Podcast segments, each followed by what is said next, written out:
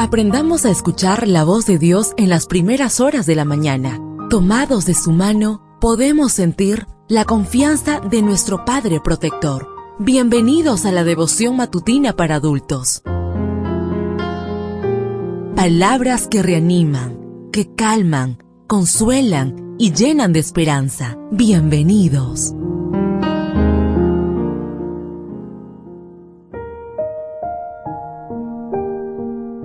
Apreciado amigo, apreciada amiga, qué bendición poder saludarte hoy 15 de julio, día sábado, día de adoración y encuentro con nuestro Padre Celestial. Recuerda, soy tu amigo Roberto Navarro y traigo para ti el devocional para esta mañana que lleva por título Así estaremos siempre con el Señor.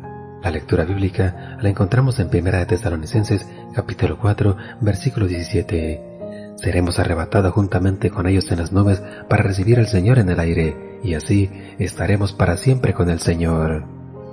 La familia real japonesa, la dinastía hereditaria más antigua del mundo, fue sacudida cuando la princesa Mako decidió casarse con un plebeyo.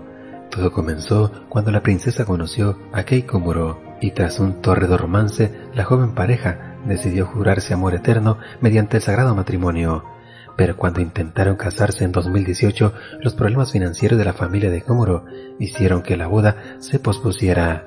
Luego de varios años tratando de ponerlo todo en orden, finalmente la corona nipona anunció que la boda se celebraría el 26 de octubre de 2021. De acuerdo con la ley japonesa, la decisión de Mako conlleva a graves repercusiones al decidir casarse con una persona que no tiene sangre real, es decir, con un plebeyo, la princesa pierde su estatus y deja de recibir los beneficios que le otorga formar parte de la familia real. Ella no recibirá los 1.3 millones de dólares anuales que normalmente se le da a un miembro de la familia real. Ahora bien, tampoco hemos de creer que Kumuro vive en la calle.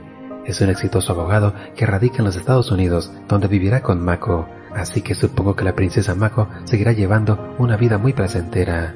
Como pálidos ecos, la decisión de la princesa Mako evocó en mí la renuncia de Cristo a lo que tenía. Aunque existía con el mismo ser de Dios, no se aferró a su igualdad con él, sino que renunció a lo que era suyo y tomó naturaleza de siervo, haciéndose como todos los hombres y presentándose como un hombre cualquiera. Filipenses 2, 6 al 7. Jesús dejó las mansiones reales del cielo y vino a la tierra a vivir como un siervo.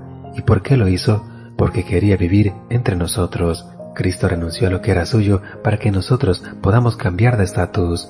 Por tanto, si decidimos entablar una relación permanente con Él, dejaremos de ser los plebeyos de este mundo y seremos miembros de la familia de Dios. Efesios 2.19. Y muy pronto estaremos siempre con el Señor.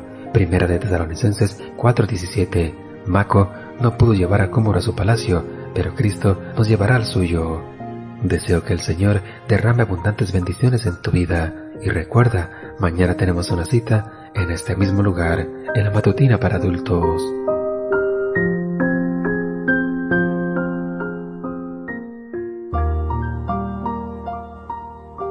Ahora salimos a realizar nuestras actividades más seguros, sintiendo su voz en nuestro oído.